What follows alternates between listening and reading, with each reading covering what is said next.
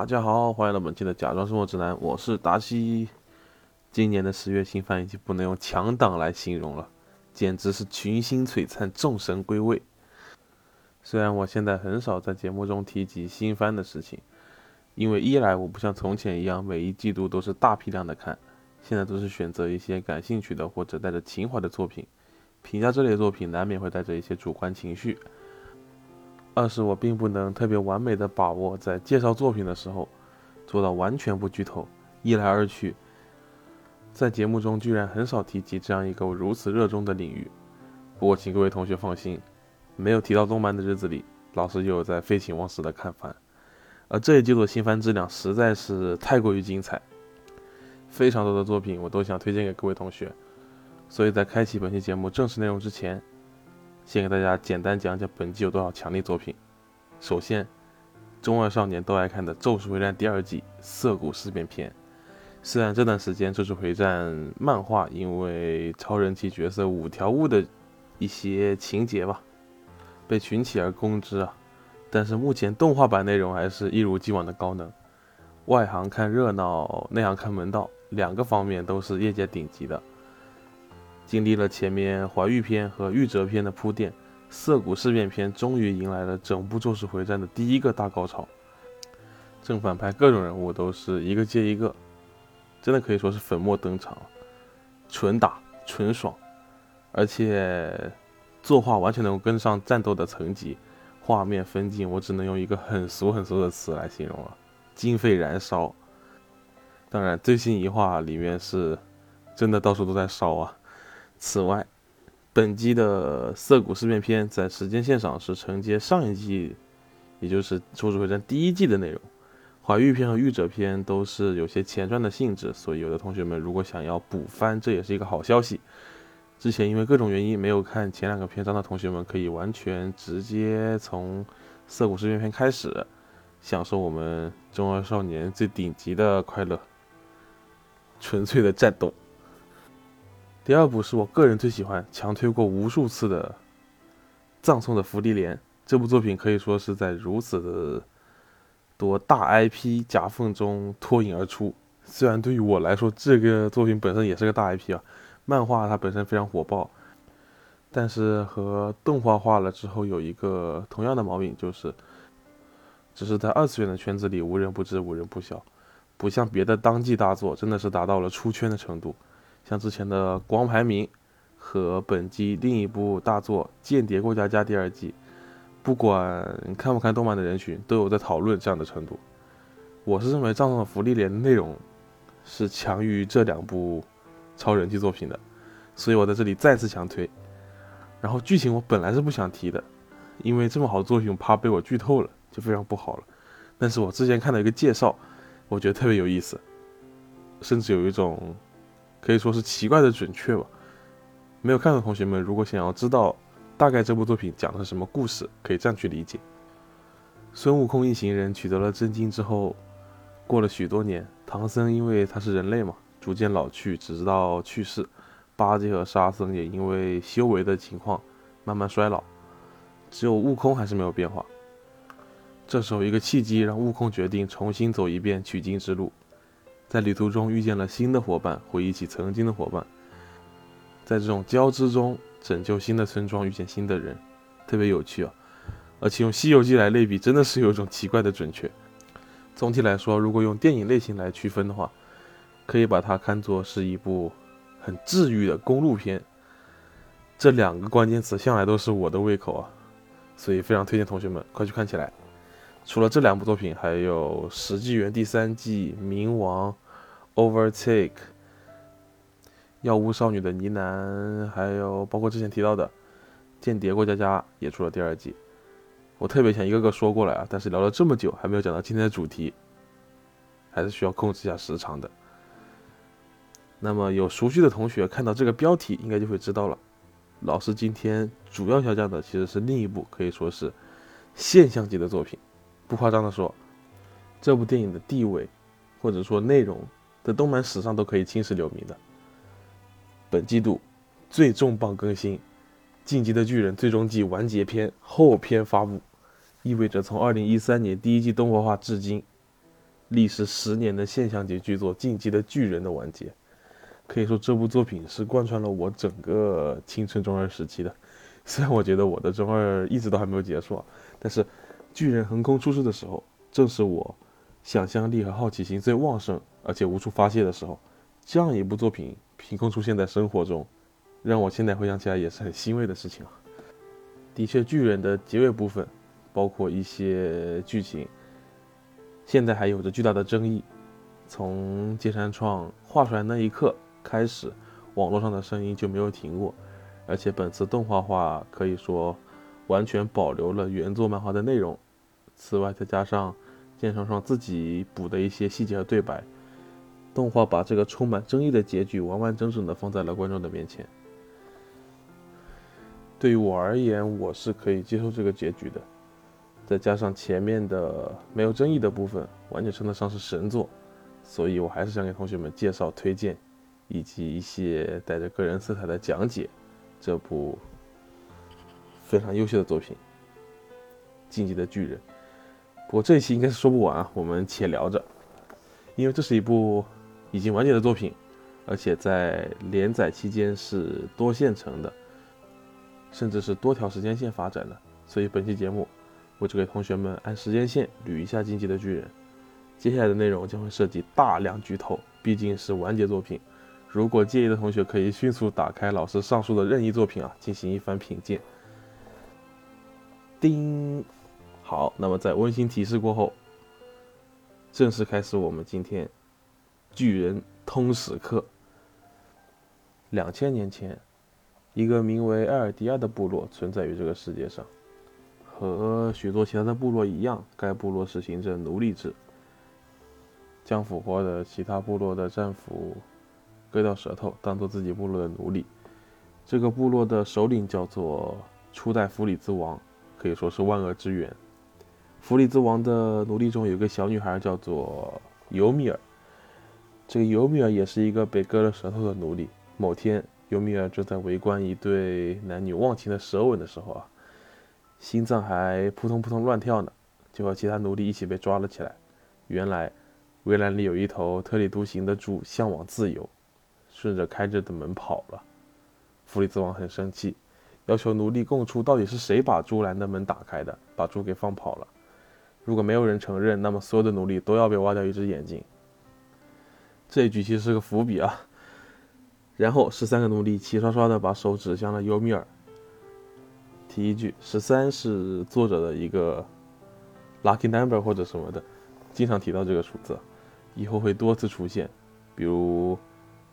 埃尔文·史密斯团长就是调查兵团的第十三任团长，于是可怜的尤米尔不得不承认他放走了猪，他被放逐了。弗里斯王还非常嘲讽地说了一句：“你自由了。”随后部落开始了人猎，就是尤米尔在前面逃跑，后面的人骑着马带着猎狗朝他射箭。尤米尔流出了血泪，生死之际，尤米尔发现了一个树洞，他猛地跳了进去，却不曾想里面竟然是冰冷的地下水。刺骨的冷水刺激着尤米尔的皮肤，然后一种神秘的史前生物靠近了他。这个神似脊柱的生物，我们暂且称之为异形吧。后面艾伦面试的时候变成的怪物就很像这个东西。尤米尔因此获得了巨人之力。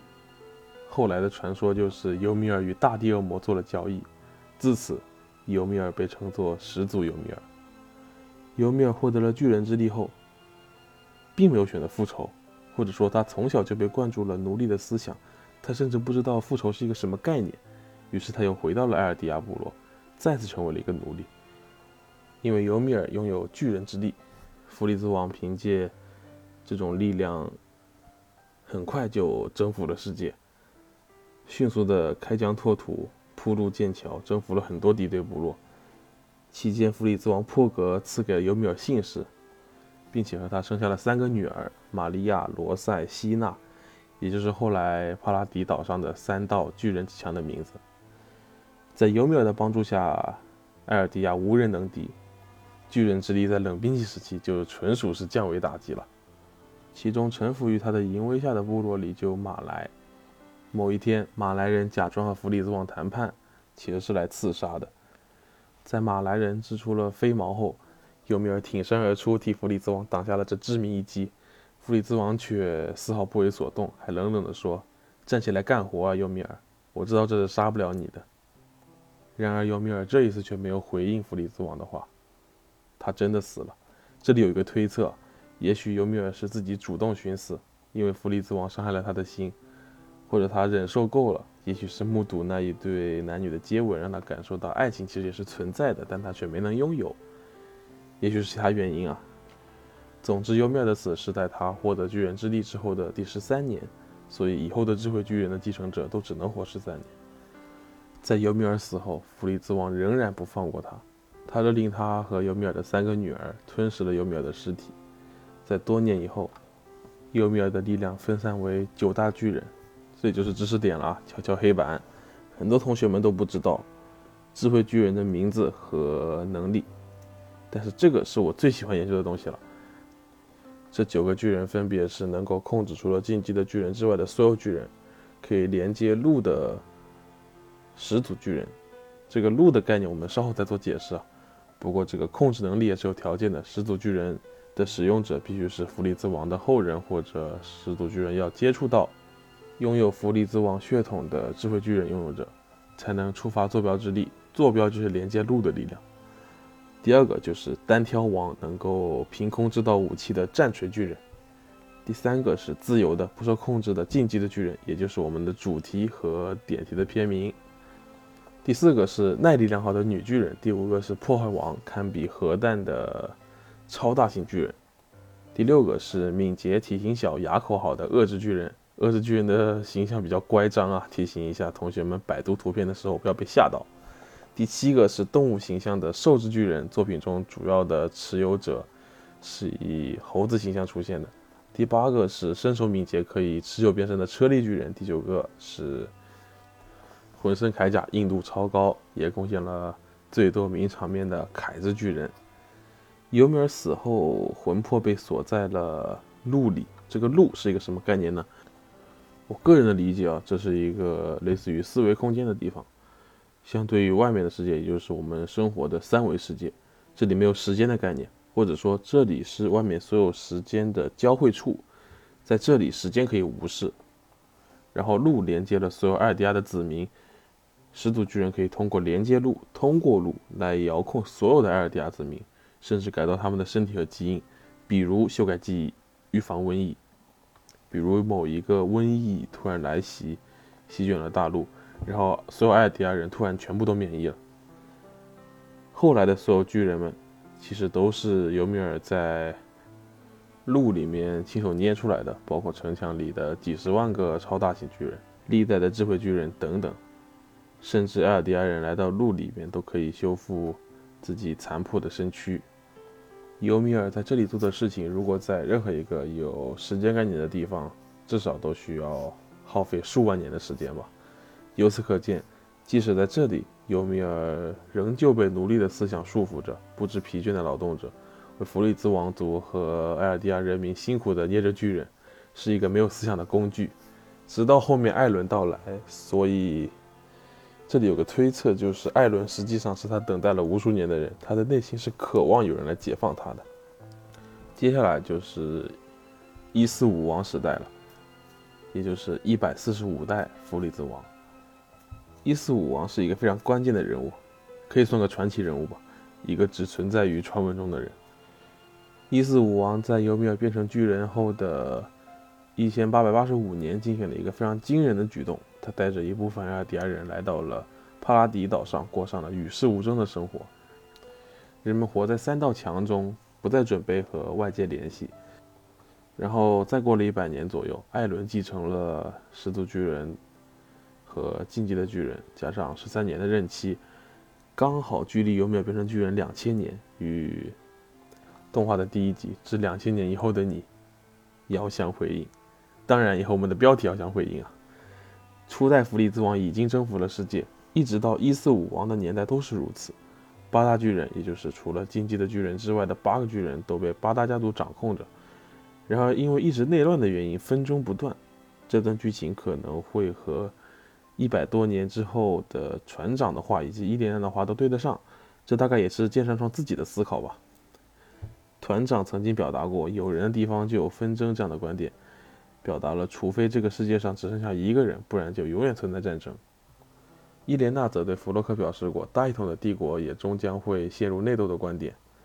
言归正传啊，一四五王出于某种奇怪的心理，也许是倦了，也许是跟大家斗累了，又或者是突然有了巨大的精神洁癖，觉得埃尔迪亚人是万恶之源，自己良心发现了，因此他策划了一场巨大的骗局，联合战锤家族和马来人制造了一个所谓的英雄，假装被其打败，然后带着一大批埃尔迪亚人来到了帕拉迪岛上。用三道墙锁住了自己的人民。这三道墙是由几十个超大型巨人硬质化组成的。这几十万个超大型巨人都是由米尔捏的。这几十万个巨人也可能都是挖了眼睛的奴隶变的。一三五画里面单眼流泪的小贝算是个暗示吧？不小心又剧透了。艾伦发动了地名，使用的也是这几十万个超大型巨人。一四五王还通过坐标之力，给每一个艾尔迪亚人洗脑，让他们以为墙外没有人类，只有巨人，并放下狠话：“我们将不再出事，以此求个清净。”其中墙内不能被洗脑的阿克曼家族以及外岛人都遭到了屠杀。当时在岛上的有三笠的祖先东洋国的一个将军。说起阿克曼家族，就要简单说一下概念啊。阿克曼家族据说是巨人的试验品。简称人形巨人，大概是觉醒之后可以获得阿克曼家族以往的战斗经验，以及非常强悍的身体素质和反射神经。阿克曼家族的坑其实还没有填干净啊，要等着尖山上去解释。根据设定，阿克曼家族不能变成巨人，也不能被洗脑。代表人物有女主角三笠阿克曼、超高人气角色利维尔阿克曼以及他的老舅肯尼阿克曼。三笠的父亲是阿克曼血统，母亲是东洋人。三笠在九岁的时候，山间小屋事件中，与艾伦一起和匪徒搏斗的时候，觉醒了力量。我们回归时间线啊，一四五王在这之后给自己设定了一个不战之约，这个约定是与始祖巨人签订的，主要是约束他的后代。内容是拥有弗里兹王血脉的继承者都不能使用始祖巨人之力，也就是坐标之力进行战斗。所以后面所有的王族继承者都被不战之约约束着，以至于后来凯之巨人来撞门的时候，当任的始祖巨人根本无法抵抗，他谁也救不了。一四五王忙活了这一切，然后安详的挂了。至此，岛外大一统的埃尔迪亚帝国分裂为无数国家，其中马来被称为击败了埃尔迪亚恶魔的英雄国家。一四五王闭岛锁国之后，帕拉迪岛被他称为乐园。而八大巨人之中，只有战锤家族成为了马来的高层，其他六大巨人成为了马来军方所控制的武器，而晋级的巨人则不知所踪。一四五王之后，世界上再无埃尔迪亚帝国，只有马来帝国。而在马来国的埃尔迪亚人被集中关押在了被称之为埃尔迪亚收容区的场所，在这里，埃尔迪亚人被分为三六九等。这里健身创应该是参考了二战时期德国对待犹太人的方式。埃尔迪亚人必须佩戴袖章，不佩戴袖章的后果是很严重的。其中红色代表了荣誉马来人，是巨人战士，以及战士家属才能佩戴，是埃尔迪亚受容区中最有地位的存在，比如莱纳和莱纳的家人。黄色代表了战士候补，比如贾毕、法尔科、沃尔德等。银白色普通的。埃尔迪亚士兵，灰色则是最普通的埃尔迪亚人。在收容区里，埃尔迪亚人是被洗脑的，他们所接受的思想是：乐园里全部都是恶魔，乐园里的人全部都是恶魔的后裔。而他们这些人如果不想成为罪恶的埃尔迪亚人，就必须忠心的为马来服务，并且不能反抗，反抗了就会遭到连坐，和家人一起被注射巨人脊髓液，送往乐园变成无垢巨人。无垢巨人就是无脑巨人啊！艾迪亚人人人都可以通过注射巨人脊髓液的方式变成无垢巨人，巨人脊髓液则来自于所有的智慧巨人。变成巨人的方式还有一些其他的，我们后面再做详细介绍。在不战之约建立之后，超大型巨人和凯尔巨人踢门之前的一百年之中，有一个马来的小乞丐被马来的地下教派带走，当做始祖尤米尔来祭拜。后来马来人发现，把他带到了乐园，变成了无垢巨人。在一次意外之中，这个女孩吞食了莱纳的伙伴，意外的变回了人类。她的名字也是由米尔，简称一零四尤米尔和始祖尤米尔区分开啊。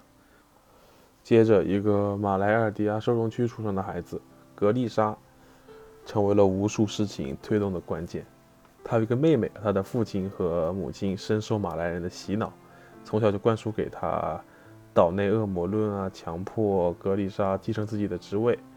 医生，然而格丽莎却是一个非常叛逆的人，她不明白二迪亚人为什么要遭受这些。某天，她正好带着妹妹在散步的时候，发现了一个飞行器，她很想知道飞行器会在哪里降落，就带着妹妹跑出了收容区，正好撞见了在收容区外河边偷懒的马来警察。警察暴打了格丽莎一顿，又放出了猎狗，残忍地咬死了格丽莎的妹妹。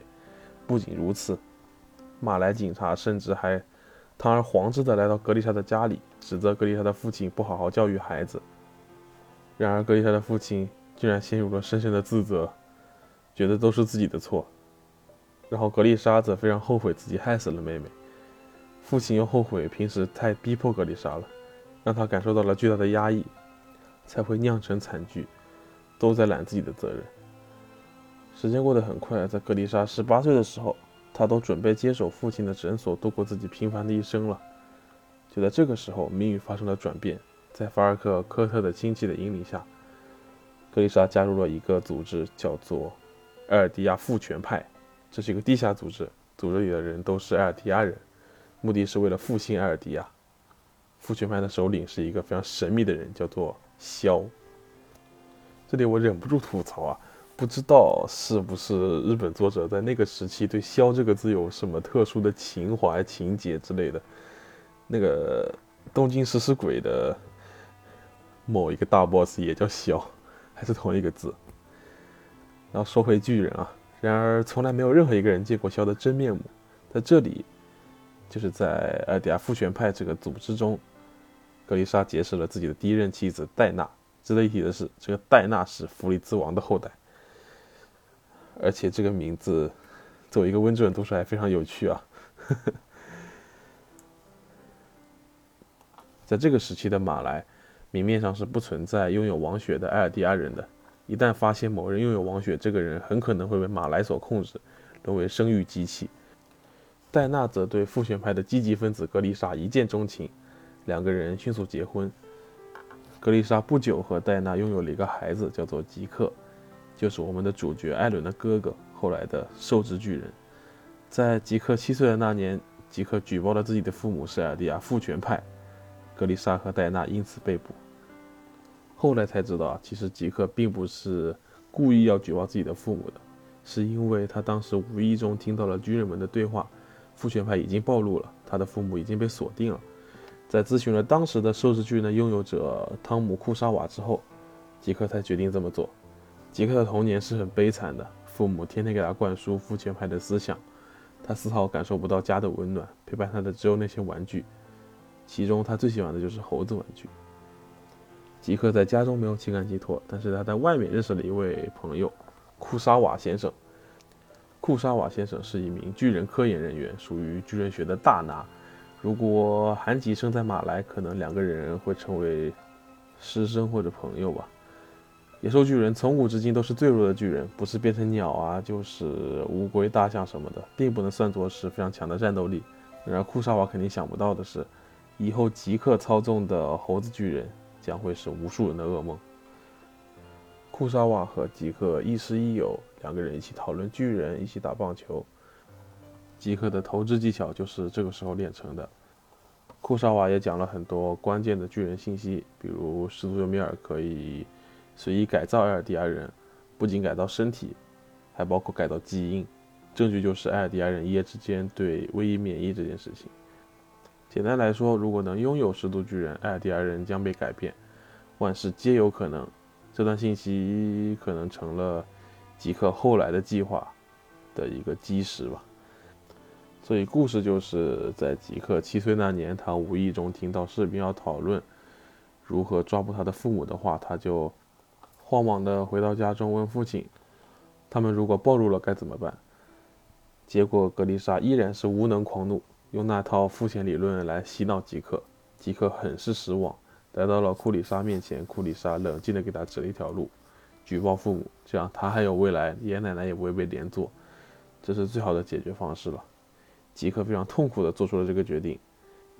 当天，格丽莎和戴娜被捉捕，吉克成了大义灭亲的英雄小孩，还成为了战士候补。而格丽莎。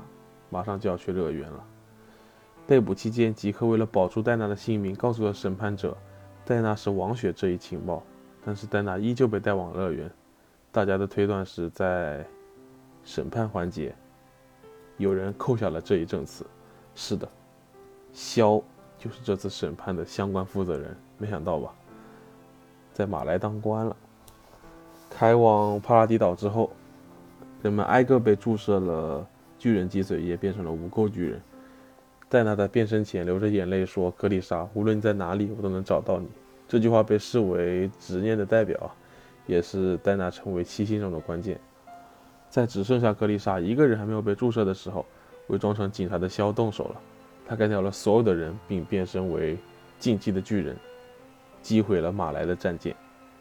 然后，肖和格丽莎讲述了巨人的历史，并告诉格丽莎一个。非常庞大的计划。肖的本名叫做艾伦·克鲁格，他要求格丽莎继承竞技的巨人，并且前往墙内抢夺始祖巨人复兴埃尔迪亚。继承巨人的方式目前只知道一种，就是让继承者变成无垢巨人，啃食前任巨人拥有者，吸食他的脊髓液之后，就可以继承他的巨人之力。经过一段非常墨迹的心理斗争之后，格丽莎按照肖的吩咐继承了禁忌的巨人。期间，肖曾经和格丽莎说过这样一段话：“进入墙内组建一个家庭吧。”你在说什么？我已经有戴娜了，而且你说这些也没有用啊。变成巨人之前的一小段记忆不是会丢失吗？不一定的，说不定后面会有人看到。哎，妻子也好，孩子也好，其他的人也好，要在墙内爱别人。如果做不到的话，就会和过去一样，无数次重演历史，重蹈覆辙。如果想拯救三笠、阿尔米还有大家的话，就去完成使命吧。哎，三笠、阿尔米是谁呢？不知道，谁知道呢？在解释这段对白前，先说一下晋级的巨人这个概念本身。晋级的巨人没有铠甲，没有锋利的牙齿，有的只是不被控制的能力。他是自由的。晋级的巨人可以无视始祖巨人的控制，这也是后来为什么艾伦不受不战之约的影响。巨人的继承者可以看到所有前任巨人持有者的记忆碎片，而晋级的巨人不仅可以看到前任巨人持有者的记忆，甚至可以看到未来，还有未来晋级的巨人持有者的记忆。准确的说，使禁忌的巨人继承者可以给前任的禁忌的巨人继承者传递记忆。这段有点拗口啊，就是在后面可以出现艾伦通过禁忌的巨人能力影响格丽莎的片段。就是儿子影响父亲这样的片段，而肖口中的三笠、艾尔米两个人的名字，恐怕也来自肖对于艾伦记忆的窥探，或者是受到了艾伦记忆的影响。这里就有一个推论啊，艾伦没有看过未来的进击的巨人继承者的记忆，所以艾伦应该是最后一任进击的巨人。所以我们的主角艾伦就是终结了整个故事，终结了这两千年的纷争的最后一个晋级的巨人。所以法尔科看到自己在天上飞这种，这可能不是晋级的巨人的能力，他看到的应该是前任某个受制巨人变成的鸟形巨人。格丽莎接受了肖的计划之后，来到了玛利亚城墙之外，已经变成了人的形态了。这个时候，他碰巧遇到了第十二任调查兵团的团长，也就是艾伦的教官，格丽莎的挚友基斯夏迪斯。贝莎跟随着他来到了墙内，在墙内，他凭借马来的医术成为了一名非常优秀的医生，这也非常的讽刺啊！在马来，他死活不当医生，才搞出这么多事情；来到了帕拉迪岛，反而开始当医生了。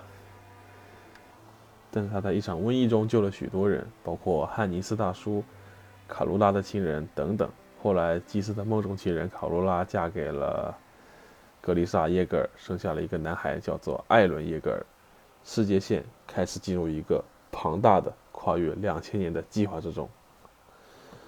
那么今天就先聊这么多了。其实我本来准备这期把时间线推完的，下一期来一些我强行的解读，但是没有想到聊到这里居然就用了这么久。